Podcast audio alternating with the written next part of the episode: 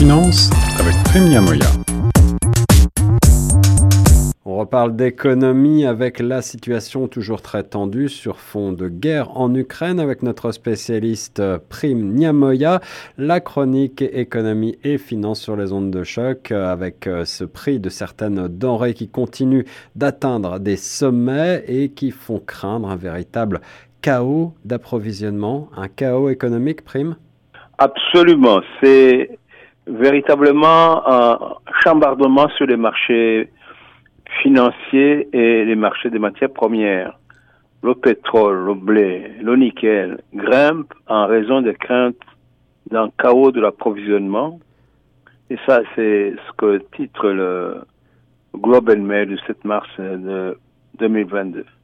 Alors, ce sont euh, des matières premières euh, qui ne sont pas forcément toutes produites d'ailleurs par l'Ukraine, mais enfin, euh, on, note que finalement, il y a certainement une spéculation autour de certains de ces produits parce qu'on on augmente, on voit des, on observe des augmentations complètement démesurées. Tu me disais que le nickel a augmenté, je crois, de, combien de pourcents?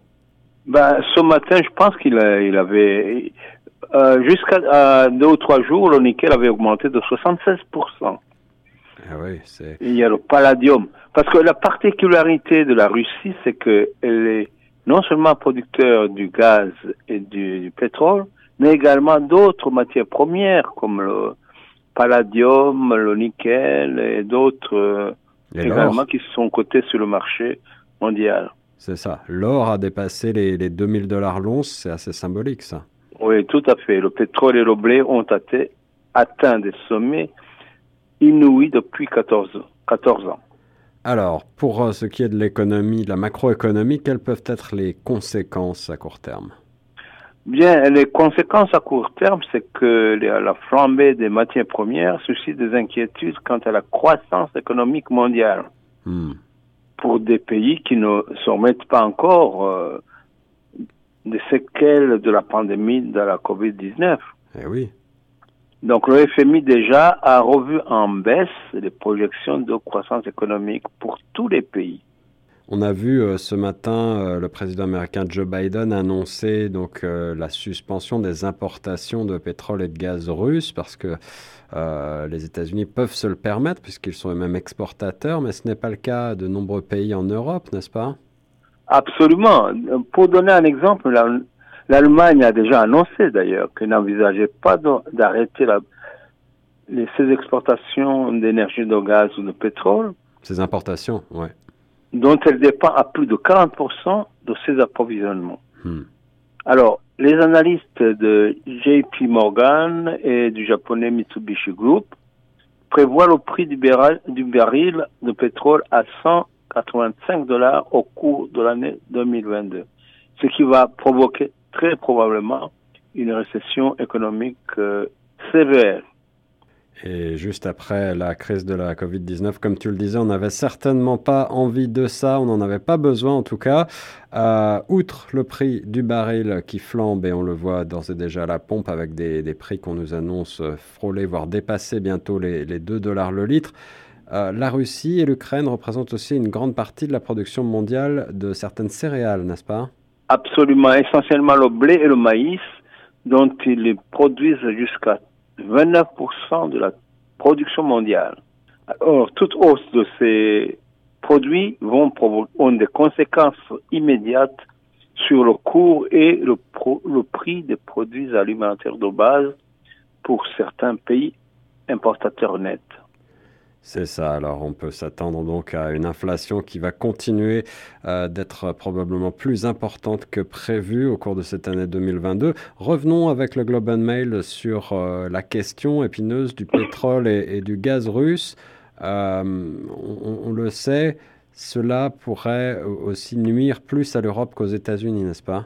Ou Absolument, oui, absolument. C'est ce que titre d'ailleurs le Globe and Mail euh, disant que les exportations de pétrole et de gaz russes pourraient nuire beaucoup plus à l'Europe qu'aux États-Unis. Alors, tout à l'heure, on pourrait donner des, des, chiffres, parce que tout à l'heure, tu as cité la position de Biden, euh, où il interdit maintenant l'importation du pétrole et du gaz russe, mais ça ne représente que, que moins de 3% des ex...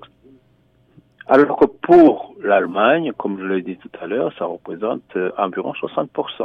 Eh oui, c'est là bien là on voit la, la différence euh, malheureusement euh, qui, qui, est difficile à, à, juguler, mais pour un pays comme le Canada, on, on devrait quand même s'en tirer puisqu'on est nous-mêmes producteurs au Canada. Ah bah pour le Canada, c'est dans la même situation que les États-Unis. Et la, le Canada est producteur du gaz et du pétrole et des matières premières, de blé, qui, dont les prix sont en train de grimper sur le marché de Chicago, va profiter à, aux producteurs canadiens dans les prairies. Et puis, euh, je crois que les États-Unis euh, ont demandé à certains de, de, des pays du Golfe euh, alliés traditionnels des gestes. Absolument, c'est ça l'ironie de la politique c'est, ça me rappelle euh, la, tout de suite euh, la, la, leçon de réel politique à la Kissinger. Mm.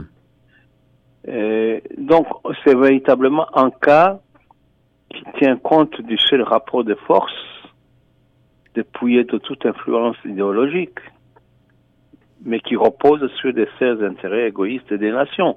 Donc, on demande à la à Téhéran, donc l'Iran, ouais. et le Venezuela, qui jusqu'à une, une, époque récente étaient des parias ouais.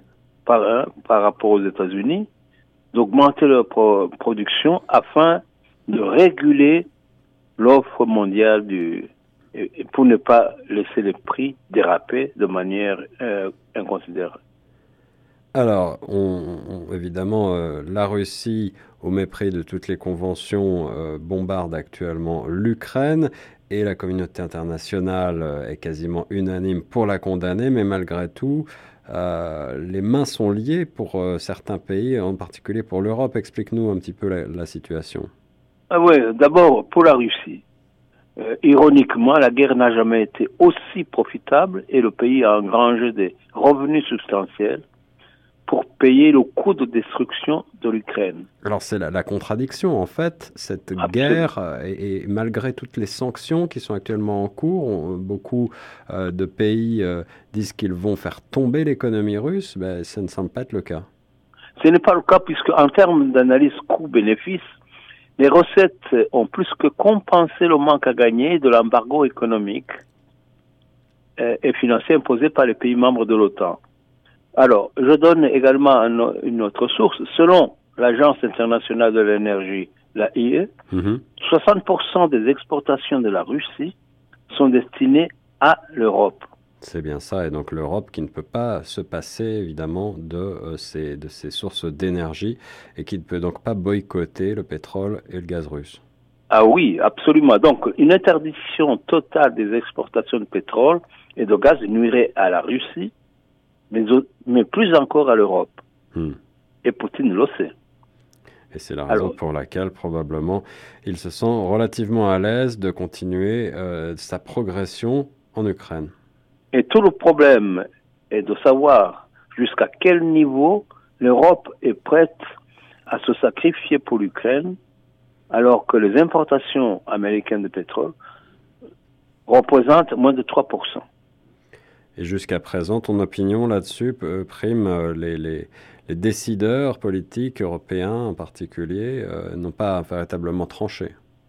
N'ont pas tranché et il n'y a pas de risque qu'ils tranchent euh, en faveur d'une d'un blocage total puisque ce serait contre leurs intérêts. Donc c'est une question géopolitique complexe que les, les, décideurs politiques ont du mal à résoudre à court terme. Mm -hmm. Mais par contre, à moyen terme, le sort gagnant de cette confrontation entre les deux superpuissances américaines et ses alliés européens de l'OTAN et russes, oui. et probablement la Chine qui va jouer les bons offices pour en tirer un, un impact diplomatique qui sera nécessairement bénéfique pour ses relations économiques et commerciales, commerciales avec le reste du monde. Très intéressant, donc la Chine qui euh, reste à l'écart, qui condamne à demi-mot sans vraiment condamner cette invasion et qui euh, devrait peut-être à moyen terme en tirer les bénéfices. Merci pour cette belle analyse, mon cher Prime Niamoya sur les ondes de choc FM 105.1. Euh, pas de quoi, Guillaume. À bientôt.